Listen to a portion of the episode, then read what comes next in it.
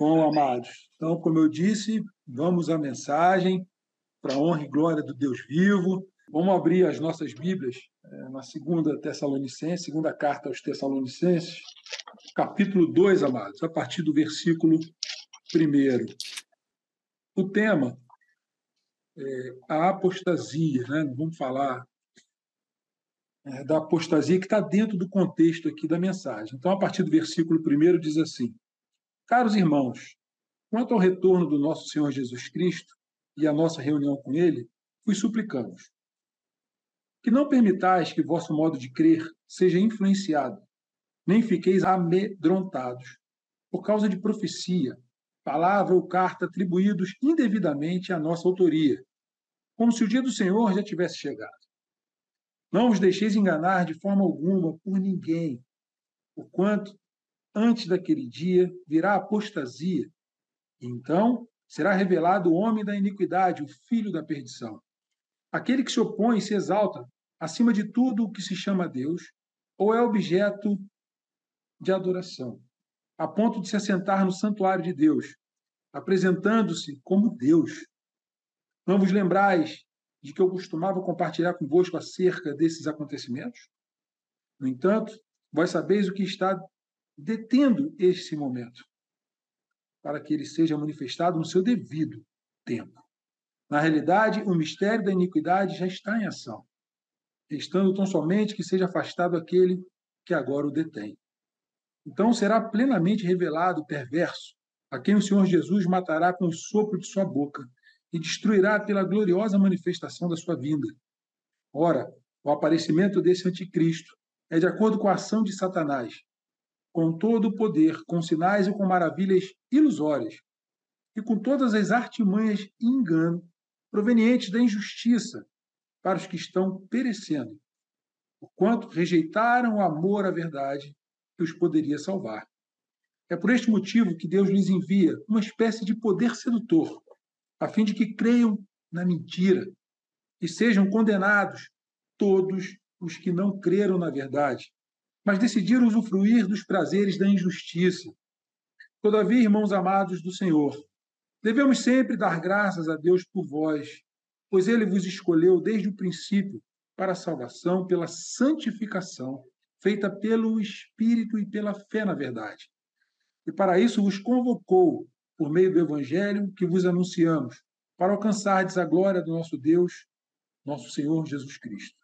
Sendo assim, irmãos, permanecei firmes e conservai as tradições que vos foram ensinadas, tanto de viva voz quanto por meio das vossas cartas. E o próprio Senhor Jesus Cristo e Deus nosso Pai, que nos amou e nos deu eterna consolação e boa esperança pela graça, concedam ânimo ao vosso coração e vos fortaleçam para fazerem sempre o bem, tanto em atos como em palavras.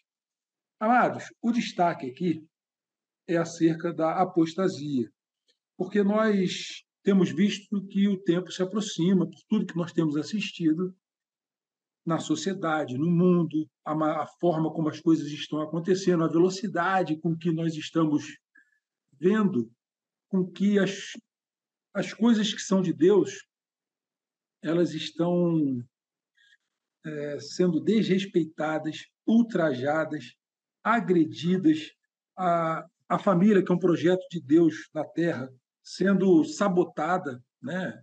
É, é assustador tudo que nós temos assistido dentro da sociedade, onde a gente, a gente vê, por exemplo, por exemplo, a tal da Bíblia inclusiva, né, que ela exclui versículos e coloca palavras dentro da Bíblia que não existem para poder acomodar a vontade humana dentro da vontade divina. E a gente sabe que isso não existe. Isso é uma anátema, segundo a própria palavra, que a palavra de Deus não deve ser mudada, modificada. Aí o que destaca de tudo isso, que a gente sabe que está acontecendo, as, as, as folhas estão, eh, os frutos estão sendo colocados aí, a gente tem visto que, é, na verdade, são a obra do mundo, né? Está aí a nossa, nossa frente para nós vermos, assistimos todas elas, é a questão da apostasia. Que está aí no versículo 3, né? Ninguém de modo algum vos engane, porque o dia não chegará assim que venha a primeira apostasia e seja revelado o homem da iniquidade, o filho da perdição. E aí eu fui atrás né, do significado do termo apostasia. Apostasia é a negação e abandono da fé, deserção, resistência, negligência, renúncia. Então, se é a renúncia da fé, significa que aqueles que têm fé vão deixar de ter fé, vão enfraquecer sua fé, vão renunciar à sua fé, vão abandonar sua fé. Está falando aqui diretamente conosco, aqueles que estão dentro das igrejas, dentro do corpo de Cristo, que vão enfraquecer a sua fé e serão alvo. Já estão sendo, já estamos sendo, do diabo e isso acontece de forma subliminar, de forma disfarçada, e a gente não está percebendo o que está acontecendo. O mundo está invadindo as igrejas, os irmãozinhos estão esfriando a sua performance em relação às coisas divinas, às coisas de Deus, e estão permitindo que essas armadilhas né, esfriem o nosso sentimento em relação ao Deus vivo. Né? Nós estamos olhando para a água, para o vento, estamos afundando no meio do mar, enquanto Jesus está com a mão estendida, vem, dizendo assim: vem até mim, pode vir que comigo você vai andar sobre a água, como ele fez com Pedro.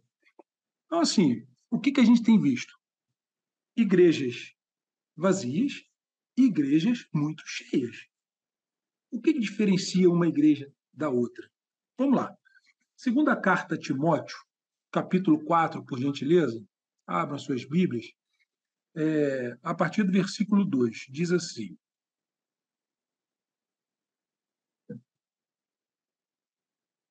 Pregue a palavra.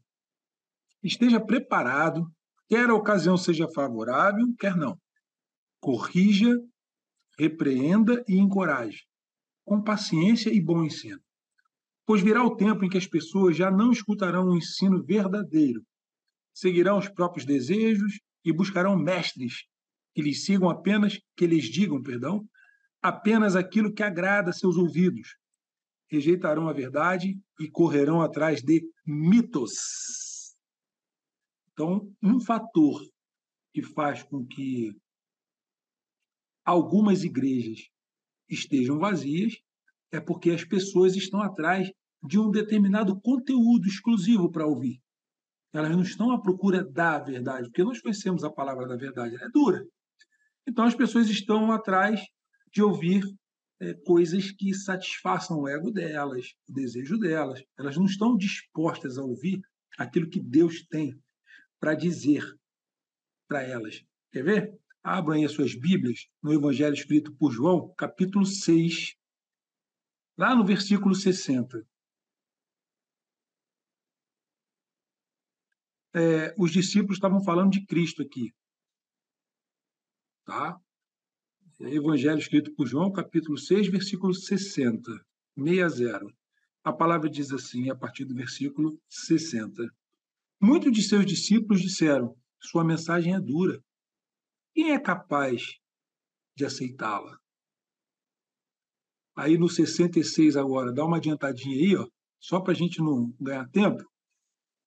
Versículo 66 diz assim: Nisto, muitos de seus discípulos se retiraram e não andavam mais com ele. Perguntou Jesus, perguntou então Jesus aos doze: Quereis vós também retirar-vos?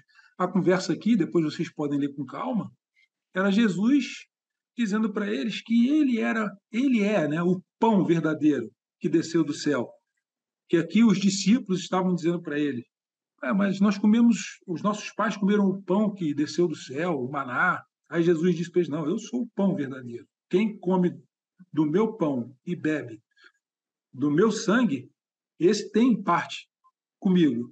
E eles não estavam entendendo o que Jesus estava falando e acharam que o discurso era duro. Esse aí não é o filho de José? Quem ele acha que ele é? E as pessoas que não conhecem a palavra, que vão atrás de fábulas, de coisas que agradem a elas, essas aí deixam as igrejas vazias quando encontram a palavra da verdade. Tá certo? Agora, existem também as igrejas que estão cheias. Quer ver? Aí mesmo, no evangelho escrito por João, vamos lá no versículo 26. 6, vocês já estão no João 6, né? vamos lá no versículo 26. Jesus respondeu: Eu lhes digo a verdade. Vocês querem estar comigo não porque entenderam os sinais que eu faço, mas porque lhes dei alimento. Então as pessoas seguiam a Cristo, seguem a Cristo, querem ir à igreja porque elas querem resolver os seus problemas materiais, carnais, problemas do cotidiano, não a eternidade. A gente sabe que Deus transforma a vida aqui, ele reina nas nossas vidas aqui e na eternidade. Mas ele diz que esquadrinha a mente, o coração das pessoas, buscando aqueles que o adoram em espírito e em verdade. E a gente sabe que adorar a Deus em espírito e em verdade não tem nada a ver com as coisas desse mundo. Que ele diz, ele garante que nos sustenta, nos, nos guarda, provisiona, é, não permite que nada nos falte. Amém por isso. Mas a verdade é que ele sabe muito bem quem procura ele e quais os motivos porque as pessoas o estão procurando. Certo? Então, as igrejas estão cheias porque as pessoas estão atrás das coisas do mundo. E Jesus deixou bem claro: vocês não estão atrás de mim porque eu falo e o que eu falo vocês acreditam que é a verdade. Vocês estão atrás de mim por causa dos sinais que eu faço e por causa do alimento, do sinal aí quando ele curava, né? Curava todo tipo de doença, enfim. E também por causa do alimento que ele multiplicava pão e vinho. Ponto. Vamos dar uma olhada no livro de Apocalipse, capítulo 3, a partir do versículo 17 essas pessoas que ficam dentro das igrejas buscando só as coisas do mundo pensam que porque possuem as coisas do mundo, elas estão dentro do reino de Deus. Né? Porque são abençoadas ou com carro, ou com uma casa, ou com emprego, ou com, enfim, com o que pedem a Deus. Aí Deus diz assim para ela, a partir do versículo 17, né? Apocalipse 3, versículo 17.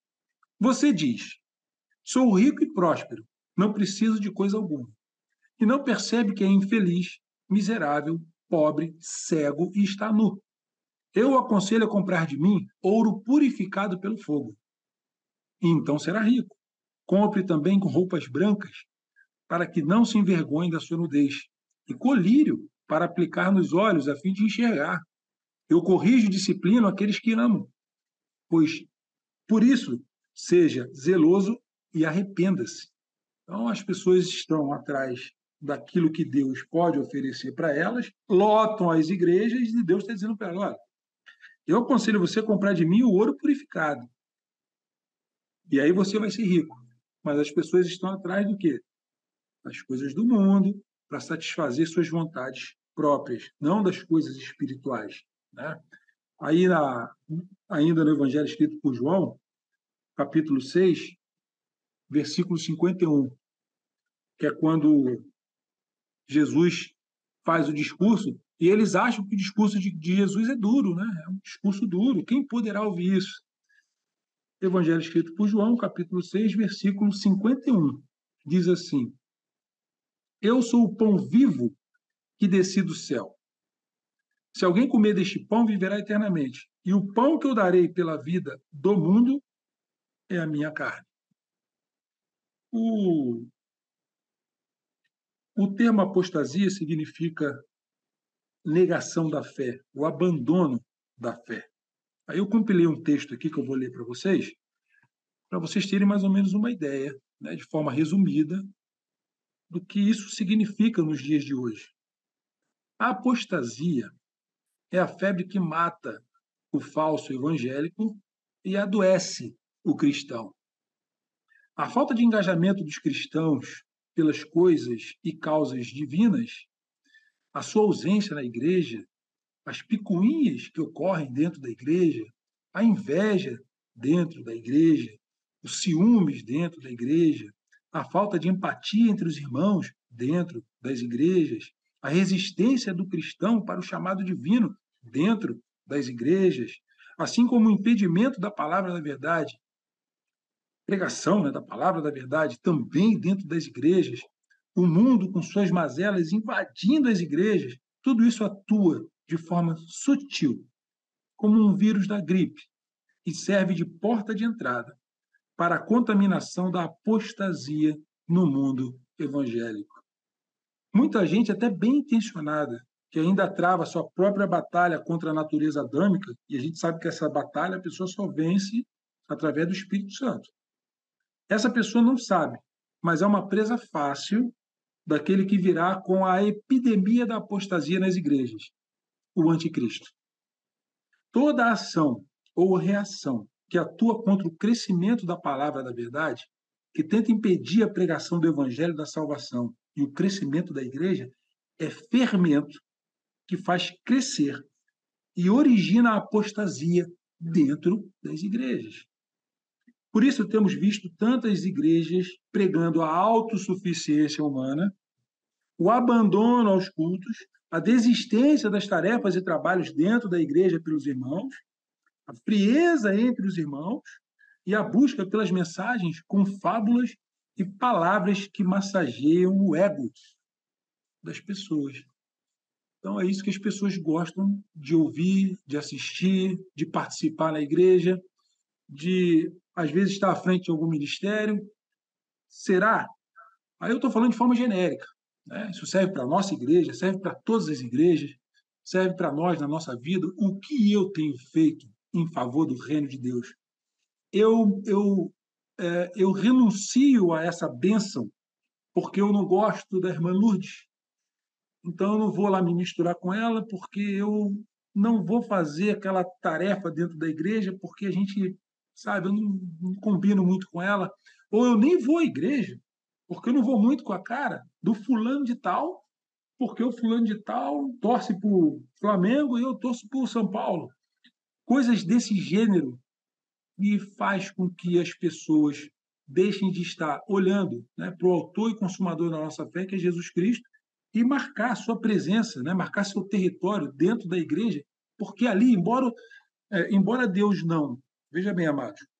A palavra de Deus diz que ele não habita em templos construídos por mãos humanas, mas onde estiver dois ou mais reunidos em nome dele, ele ali está. A igreja é um local abençoado, sim, porque é local onde os amados se reúnem para louvar, para orar, para aprender do Senhor. Quando e a palavra é muito clara quando ela diz que os amados, os apóstolos, os discípulos, as pessoas se reuniam né, na comunhão, no partir do pão, e formam unidos o corpo da noiva, o corpo da igreja, onde o Cristo é o cabeça e ele é o noivo. Como que a gente não vai se colocar à disposição de um projeto, de um trabalho, de estar presente, né? e como eu tentei dizer hoje para os irmãos, se colocar à disposição dessa graça, porque ela é maior do, ela é maior do que nós essa graça, ela é maior do que nós. Ela é maior do que o nosso sentimento, porque ela está lá. Ninguém é impossível. Jesus veio cumprir, né? Ele veio cumprir aquilo que Deus determinou para ele, e nós temos que seguir o mesmo modelo. A gente tem que cumprir aquilo que Deus determinou para cada um de nós. Nós vamos né, é, abrir mão dessa bênção. Vamos abrir aí as nossas Bíblias, carta aos Hebreus aí, capítulo 10 a partir do versículo 35. Carta aos Hebreus, capítulo 10, a partir do versículo 35, diz assim: Portanto, não abram mão de sua firme confiança. Lembrem-se da grande recompensa que ela lhe traz. Vocês precisam perseverar, a fim de que, depois de terem feito a vontade de Deus, recebam tudo que ele lhes prometeu. Pois em breve virá aquele que está para vir, não se atrasará.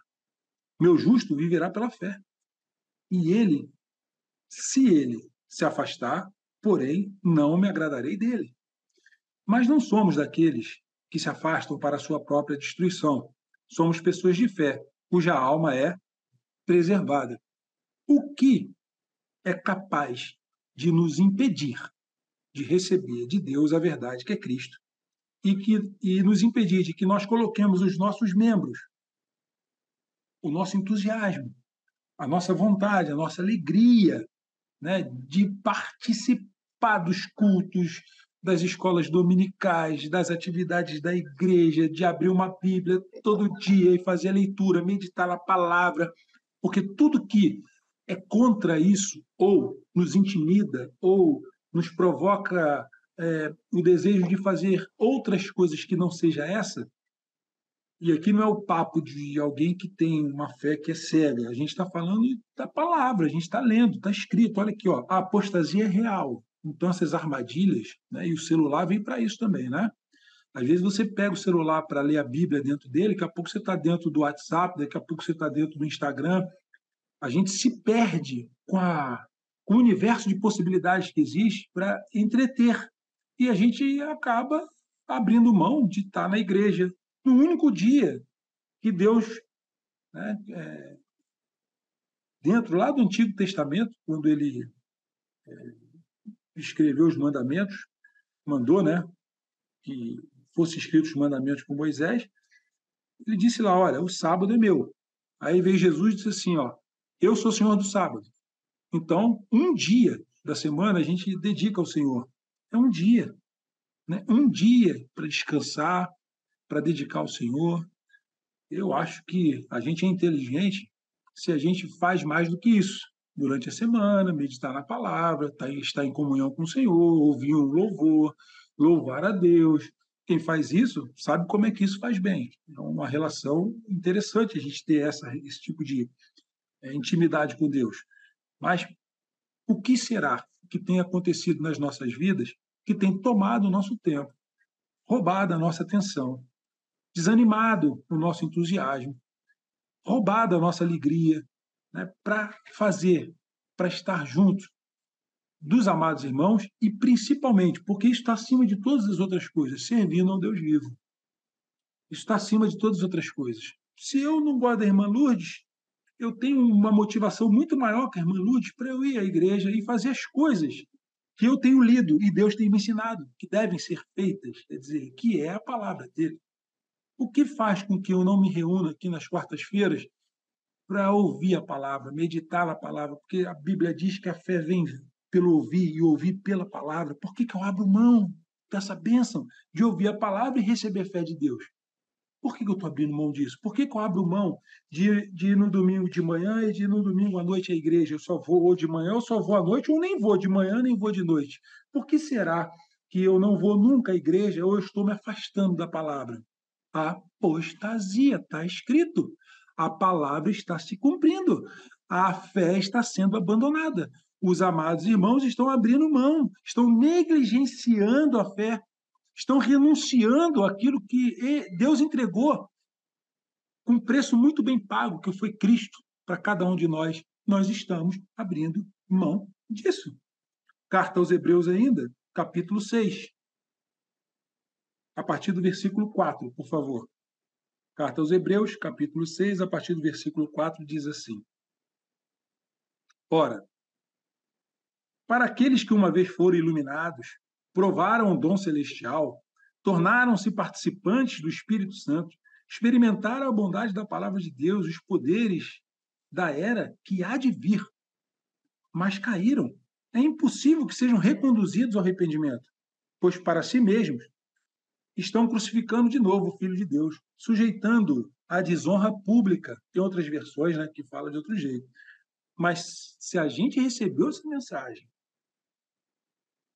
acreditou, pediu fé a Deus, fomos ao batistério, por exemplo, passamos pelo batismo, e agora eu estou me deixando seduzir por picuinhas humanas, obra do diabo, obra do diabo, a gente acabou de ler a carta, segunda carta aos Tessalonicenses, é tudo, tu, todas essas ferramentas são instrumentos do diabo para fazer com que nós nos desarmemos da fé, né, que é o escudo.